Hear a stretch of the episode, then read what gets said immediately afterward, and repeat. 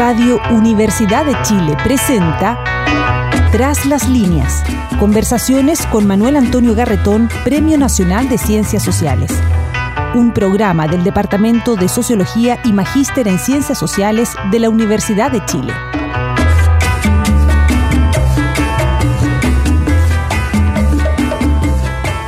Muy buenas tardes. Bienvenidos y bienvenidas a Tras las líneas, el programa del Magíster de Ciencias Sociales, Convención en Sociología de la Movilización, de la Facultad de Ciencias Sociales de la Universidad de Chile. Aquí nos interrogamos, reflexionamos, conversamos sobre los temas que nos preocupan como sociedad, como país, pero al mismo tiempo de esa reflexión general lo hacemos desde una perspectiva particular, que es la perspectiva de la ciencia social, desde la psicología, la sociología, la antropología, la ciencia política. Bueno, muchos discuten si la economía es parte o no es parte de la ciencia social. Hoy día tenemos una invitada de honor para nosotros, que es Premio Nacional de Ciencias Sociales y Humanidades la psicóloga clínica Elizabeth Lira.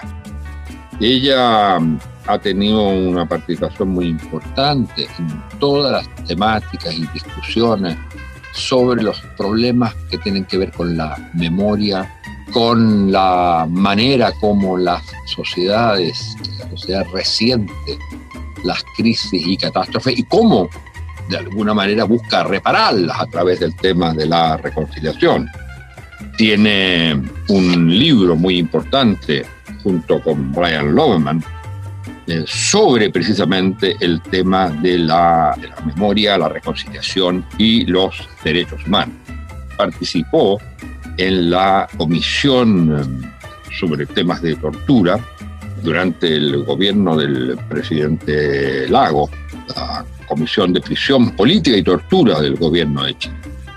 Fue presidenta del Consejo Superior de Ciencias de Fondesit y actualmente es decana de la Facultad de Psicología y es investigadora asociada del programa Memoria y Derechos Humanos de la Universidad Alberto Hurtado, donde ella trabaja. Vamos a conversar sobre distintos temas propios de la especialidad de ella y vamos a partir por una cuestión y un concepto que se ha usado mucho en el último tiempo, y sobre todo cuando hay grandes crisis o catástrofes de las sociedades. Y también se ha usado, y ese es su, su origen, sobre todo, se ha usado desde la perspectiva de los individuos. Es el concepto de resiliencia o resistencia. Después de grandes crisis o catástrofes que se han vivido o tragedias, los seres humanos y las colectividades. Salen adelante, siguen luchando, se reinventan a veces, a veces con un componente de, de rabia muy grande, porque es intentar vencer de alguna manera un pasado que fue oprobioso, y entonces en eh, el concepto de resiliencia hay ese componente de, no vamos a decir necesariamente de odio, pero sí de búsqueda de justicia, de búsqueda de reparación. Y para comenzar entonces, muy bienvenida, Elizabeth. ¿Cómo ves tú que la sociedad chilena está capacitada, tiene elementos, no tiene elementos, para ser resiliente. Y si eso, si ese concepto te sirve, y además uno diría, si no está demasiado dividida, de tal modo que hay distintas resiliencias y no hay una resiliencia de la sociedad chilena como tal. Bueno, buenas tardes Manuel Antonio, encantada de estar conversando esta tarde contigo. No es nada de fácil la pregunta que haces, porque resiliencia es un concepto de los materiales sólidos y un poco por analogía se usa con los seres humanos. Y en alguna medida significa como la capacidad de poder resistir la adversidad y recuperarse quizás de lo más entero que se pueda y quizás incluso mejor. Pero eso implica algo que probablemente uno observa en la naturaleza y también observa en los seres vivos, que quienes sobreviven son los que se pueden adaptar con los recursos que tienen y exactamente por eso que es una analogía y es paradójico, porque resistir en el caso de los seres humanos es poder desplegar los mejores recursos, pero reconocer claramente las dificultades de la situación y no seguir repitiendo la misma conducta que se hacía en la situación previa. Entonces, de alguna manera, ser resiliente es ser flexible, es muy probablemente construir esa resiliencia de manera grupal, colectiva, familiar, es decir, uno para ser resiliente requiere de la colaboración con otros. Y eso es una cosa que no siempre hacemos. Y ahí entra un tema que yo creo que es eh, clave, y es la colaboración con otros supone que tú te sientas como parte de una comunidad que reconozcas al otro y a todos los otros tan diversos que hay en una sociedad. Y no hay en la sociedad chilena una memoria todavía traumática respecto del sentirse como parte de la misma comunidad, porque se produjo, y tú eres un experta en eso, una herida muy, muy, muy profunda con las violaciones de derechos humanos, la dictadura y posteriormente con la reacción de la gente a lo hoy día, a lo que fue el periodo que se ha llamado transición, la época de la transición. Entonces, podemos pensarnos como sociedad o somos todavía fragmentos de ella, distintos sectores, distintos grupos, de modo que, por decirlo así, que no hay una memoria común, sino una memoria antagónica en disputa y por lo tanto resiliencias diversas y también antagónicas. Bueno, yo creo que tú pones todo un abanico de temas que yo creo que son diferentes. A mí me parece que uno puede pensar como en capas geológicas, ¿no? En esta sociedad, por cierto que hay elementos que tenemos en común, aunque tengamos profundas diferencias y aunque esas diferencias generen fragmentaciones enormes. Pero, por ejemplo, yo diría que hay ciertas memorias de, de las prácticas sociales más básicas de los colegios que cuando la gente se pone a compartirlas, reconoce una manera de haber sido educado o una manera de haber formado parte de grupos que no ha cambiado demasiado en los últimos años a pesar de la situación política. Es decir, de alguna manera tú puedes encontrar ciertas cosas que son las que permiten a veces estas eh, cercanías de la gente en las familias, a pesar de que piensen muy diferente. Pero también tenemos demasiadas diferencias climáticas, sociales, regionales, formas de identificación que nos diferencian y que nos acercan. Y esto es un poco transversal, pero uno si está fuera de Chile, ciertamente con el solo hecho de escuchar, sabe que alguien es chileno. Y si escucha un ratito sobre el contenido de lo que habla, también puede identificar con qué grupo se identifica ese chileno. Entonces, de alguna forma, tenemos esta cosa contradictoria, ¿no? De que tenemos una profunda fragmentación política y en la memoria, pero también hay algo que ha ido cambiando en los últimos 30 años, y es la convicción de una parte importante de este país que esos hechos ocurrieron, que afectaron gravemente a muchas personas, y no solamente a esas personas, sino que su familia, sus hijos, sus nietos, y que la huella de eso que ocurrió está en las vidas de esas personas, y eso es lo que muchas veces explica por qué hay ciertos acuerdos que no se pueden tomar o por qué hay ciertos derechos que son exigidos de una manera drástica. Porque en realidad todo lo que hemos vivido tiene que ver con el reconocimiento o la negación de los derechos de las personas. Entonces, eso, yo creo que ahí hay mucho que conversar. Yo no pensaría que nosotros estamos tan segmentados que las personas no reconozcan que tenemos este patrimonio en común. Pero en la medida en que lo tenemos en común, empiezan las diferencias y las polarizaciones. Con todo, yo creo que la verdad establecida sobre esos hechos y el reconocimiento de las víctimas ha significado que esta sociedad tenga que hacerse cargo de ese pasado y esto a cada rato vuelve a aparecer. Pero fíjate que, por ejemplo, si uno vuelve a, al tema recurrente de esta época, es el tema del estallido. En el estallido se expresó una especie como de rabia, y de rabia contra una historia, contra, se decía 30 años, la verdad que eran 45, y hay que hacer una distinción. No es lo mismo la sociedad en democracia que la sociedad de la dictadura. Y sin embargo, en el imaginario se rechazaba todo eso. Y al rechazar eso, al tener rabia contra la historia, contra una época, era también rabia contra el otro, contra todo el que no está de alguna manera en la calle conmigo.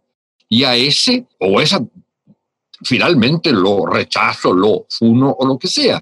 Que uno entiende eso. Pero, pero precisamente eso significa la enorme dificultad que tú tienes que se reconozca entonces al conjunto de la sociedad para construir con ella y no solo como verla como un objeto de amenaza que ha sido hasta ahora y durante este tiempo ha provocado toda esta rabia eh, acumulada?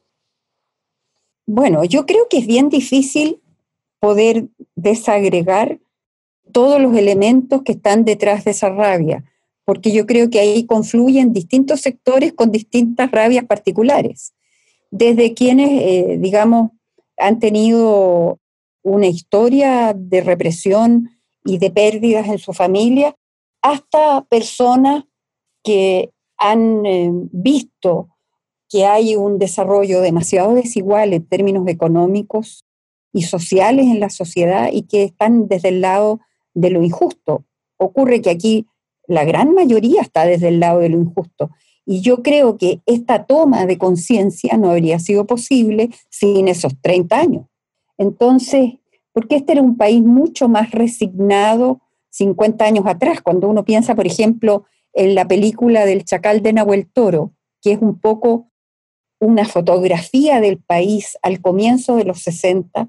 Después lo que tenemos es la reforma agraria y tenemos todo el proceso político que termina en la unidad popular.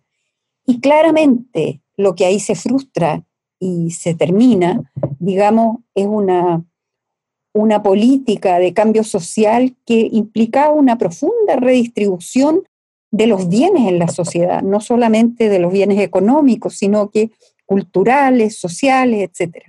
Entonces después tenemos la dictadura, que es muy regresiva en esa materia, y lo que la sociedad misma empieza a vislumbrar también, yo diría, con el desarrollo de la tecnología, porque hoy día sería imposible algo como el estallido, social sin pensar en las formas en que la gente se comunica, en las formas en que la gente se convoca, pero también en las formas como se entera. Y cómo lo que hay detrás de esa rabia está el tema de los derechos, ¿no? La noción de que tú tienes derechos y que esos derechos no te están siendo reconocidos en la salud, en la educación, en las AFP. digamos, hay un abanico de, exigencias que apuntan a otras condiciones y a otras relaciones sociales que no tenemos. Y, y, yo creo que eso genera mucho miedo en muchos sectores porque te genera mucha incertidumbre. No tenemos formas y procedimientos colectivos para poder tramitar aquello, no, no lo tenemos. las dos últimas ideas me parecen fundamental de retomarlas. Por un lado, la existencia del miedo. Recuerdo que hace muchos, muchos años, al comienzo de la dictadura, o 10 años de dictadura, me tocó escribir sobre el miedo. Y ahí hablaba de la diferencia del miedo de los vencedores y el miedo de los vencidos. Y entonces, los miedos, como bien dices tú, son distintos según los diversos grupos.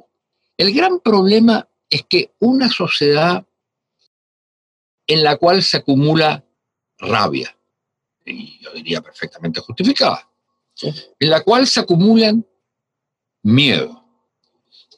Tiene el problema que perdió también lo que era el espacio en la cual estas cosas, como tú bien dices, se procesaban. Y ese era el espacio político.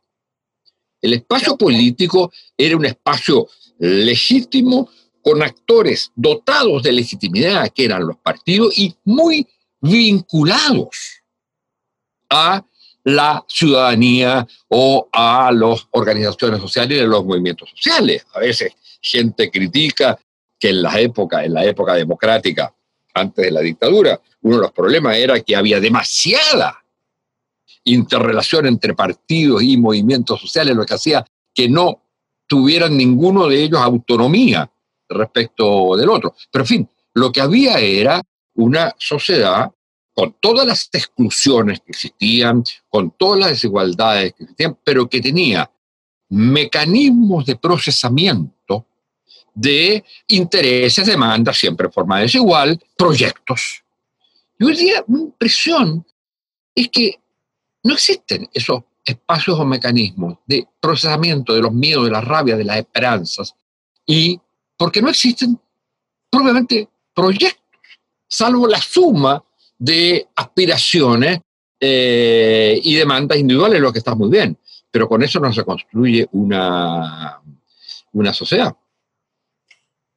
Yo estoy muy de acuerdo, porque creo que cuando estamos hablando de miedos, rabias y esperanzas, estamos hablando de, expresiones, dimensiones que son subjetivas y que son fundamentalmente individuales, pero cuando las compartimos con miles, millones de personas, son elementos muy potentes que requieren ser tramitados también desde una perspectiva social y no desde una perspectiva subjetiva. O sea, eh, yo creo que cuando estamos hablando de los miedos que la gente tiene ante el futuro, ante la incertidumbre de perder el trabajo o de perder la calidad de vida o de perder la casa que tiene, estamos hablando de miedos vitales porque significa que yo no tengo condiciones de producir mi vida, pero también estamos hablando de miedos en los que yo me percibo como muy desamparado. Cuando el país tenía mucho más espacio político, los desamparos individuales tenían tramitaciones políticas y ahí derivaban en políticas públicas, en distintas cosas. Y lo que hemos estado viviendo en estos días es como agudizar la noción de desamparo frente a la situación, y por lo tanto el miedo, ¿no? Frente a la situación pública. O sea, la primera medida que se tomó fue use los recursos que usted tiene de ahorro para mm, el seguro de cesantía. Y hoy día use los recursos que usted tiene ahorrado en la FP, que en el fondo significa que yo me amparo con lo que yo he juntado y no me amparo con el espacio social público y político de la sociedad. Y eso me parece a mí muy preocupante, porque realmente, como partimos pensando al principio, en situaciones tan críticas como la pandemia, se habla mucho de que podemos salir de esto en la medida en que seamos capaces de colaborar unos con otros para no contagiarnos, para cuidarnos, para cuidar el empleo, para cuidar la capacidad económica de la sociedad de producirse, pero también porque eso incide en ciertas experiencias muy fundantes que son yo me tengo que hacer cargo de cuidarme de mí mismo. ¿Y qué hacemos con la mayoría de los que son pobres, que están en las categorías de vulnerabilidad, que algunos dicen que son un 40, un 50%, otros más, que no se pueden amparar por sí mismos y que necesariamente requieren de los amparos institucionales y colectivos. A mí me parece muy preocupante porque eso es lo que gatilla, que ese desamparo se transforme en un miedo y que el miedo se transforme en rabia. Hay algo de lo cual la sociedad le ha estado fallando a esos sectores vulnerables y desamparados que requieren efectivamente que hayan políticas que los cuiden. En ese panorama, que es una pregunta que eh, curiosamente nos hemos venido haciendo a lo largo de este programa, en las tres o cuatro últimas conversaciones que hemos tenido con eh, Manuel Canales, Katia Araujo, Manuel Barrachet sobre el tema de las clases medias, que es eh, el, la gran pregunta de cómo se sale de esto.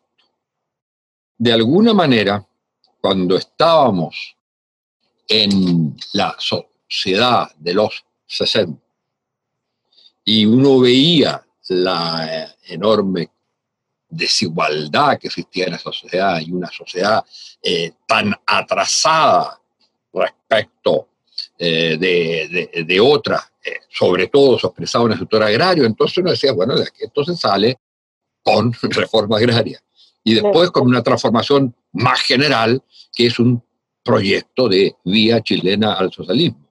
Y cuando vino la dictadura, lo que hubo al comienzo fue, sobre todo en los instantes más grandes de la represión, hubo miedo y hubo rabia. Y, y eso, y después hubo, a veces había un cierto enclaustramiento. Hay una especie de estallido que es las protestas de 1983 y ese ciclo de protestas, y después hay una salida, hay la y la salida, independientemente que eh, después se le critique, la se vio una salida y se vio una salida como sociedad, que era el plebiscito. Es más, es curioso que en la campaña del no, el eslogan era la alegría ya viene. O sea, lo que iba a venir iba no solo ser una mejor eh, sociedad en la cual no iba a haber represión, etcétera, sino que también iba a hacer que la gente fuera más alegre. Si eso se cumplió o no se cumplió, no lo vamos a discutir aquí. Pero la pregunta es, en todas esas opciones hubo de, de crisis, de situaciones de injusticia, lo que hubo de encrucijadas importantes para la sociedad, hubo como proyectos y respuestas para salir y superar los miedos y cambiarlos por otros, por supuesto, como decir, y superar la rabia. Hoy día, ¿cómo se construye esa posibilidad? Porque no tenemos los mecanismos. Y en ese sentido, me gustaría tu opinión, lo que tenemos hoy día a la vista, y eso nos diferencia con otras sociedades latinoamericanas, es que quizás por el hecho mismo de lo atrasado que estábamos, respecto de haber superado la sociedad heredada de la dictadura, hoy día tenemos esa esperanza a través de lo que se ha llamado el y lo que se ha constituido el proceso constituyente. Y tú crees que ahí hay un cauce posible, no para la superación definitiva de los miedos y de la rabia, sino para un, un eh, cauce para, de rearticulación de una sociedad? Yo de verdad creo que eh, la propuesta del proceso constituyente es la idea más inteligente que se puede haber ocurrido como fórmula para ordenar algo de lo que nos pasa. Porque obviamente cuando tú estás en un estallido donde la emocionalidad es tan potente, o propones una emocionalidad que contrarreste el efecto de la rabia, cosa que es muy difícil, porque en el caso del plebiscito del 88, la alegría se contrapone al miedo, porque tú no puedes razonar, no puedes construir un eje eh, razonable cuando estás hablando de las emociones. Tienes que proponer otra emoción. Y aquí lo que el proceso constituyente implica es una esperanza, una esperanza de reordenar de otra manera las relaciones políticas y sociales de manera que no sea injusta como, porque la rabia surge de la percepción de injusticia, o sea, de algo que a mí me corresponde y que alguien me lo quita. Entonces, esta, esta propuesta de pensar una constitución es inteligente en el siguiente sentido. Para poder reformar la constitución vamos a tener que discutir problemas centrales de esta sociedad. Por ejemplo, ¿quiénes son chilenos? Hasta aquí hemos dado por hecho que son chilenos los nacidos en Chile, está bien, pero hay una evolución del concepto de ser chileno que tenía la constitución de 1833, que consideraba que eran solo los sujetos masculinos, propietarios y letrados, de la situación que hoy día se nos abre y que se nos abre en una pluralidad de posibilidades que vamos a tener que discutir. Vamos a tener que discutir qué es lo que es la familia, por ejemplo, y vamos a ir revisando probablemente problemas muy nodales del modo como nos constituimos como comunidad que permitan, por ejemplo, la inclusión de mucha gente que hoy día se siente genuinamente en el borde.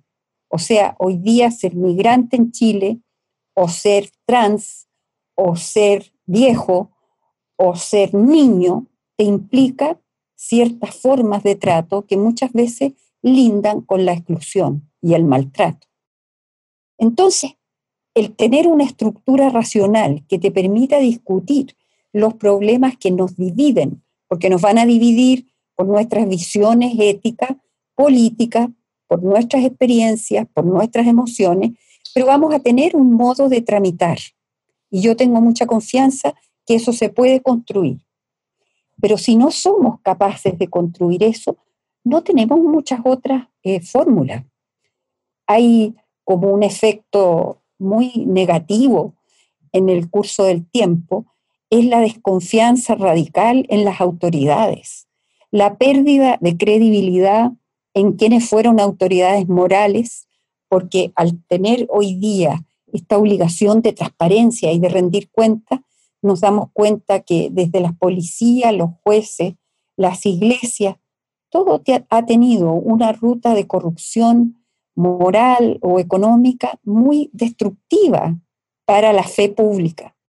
Entonces necesitamos repensar todas esas cosas en un espacio que le dé una tramitación y un cierto orden, porque de otra manera esta situación se vive como con una gran explosión de emociones, de necesidades, de reivindicación de derechos, pero no tiene salida, ¿no?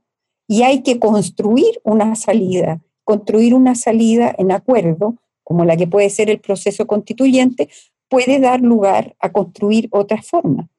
Pero es evidente que lo que aprendimos, cómo funcionaba la sociedad hace 30 o 50 años atrás, hoy día es muy distinto. ¿no? Y yo diría que eso es lo que nos debe obligar, volviendo al concepto de resiliencia del comienzo, adaptarnos a estos cambios de manera de poder construir la comunidad que requerimos para seguir existiendo.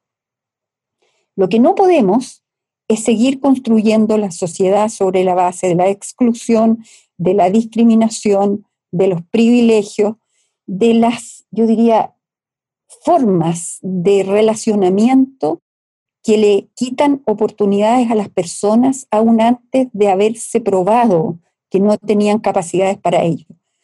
Que eso se nota mucho en las universidades, por ejemplo. Como hoy día tenemos muchísimos más estudiantes universitarios que hace 20 y 30 años atrás, pero también tenemos responsabilidad por el tipo de formación que les damos, porque la paz del país depende en gran medida de que seamos capaces de que los que forman parte de esta comunidad sientan que esa comunidad es su responsabilidad. Y eso es lo que está hoy día muy perdido. Y por eso me parece que el proceso constituyente es una posibilidad que convoca a que podamos aportar cómo queremos que sea esa constitución. Elizabeth Lira, muchas gracias por estas reflexiones, yo creo también que tenemos una oportunidad como país y como personas de encontrar un espacio de repensar lo que somos y definir nuestro futuro. En un momento en que pareciera haber eh, solo crisis, enfermedad, pobreza y desamparo. Esperemos que seamos capaces de estar a la altura de ese desafío. Muchas gracias, Elizabeth. Muchas gracias a ti. Hasta luego. Gracias a todos. Muchas gracias a todas y todos ustedes por estarnos escuchando en este programa Tras las líneas y hasta el próximo martes. Radio Universidad de Chile presentó Tras las líneas.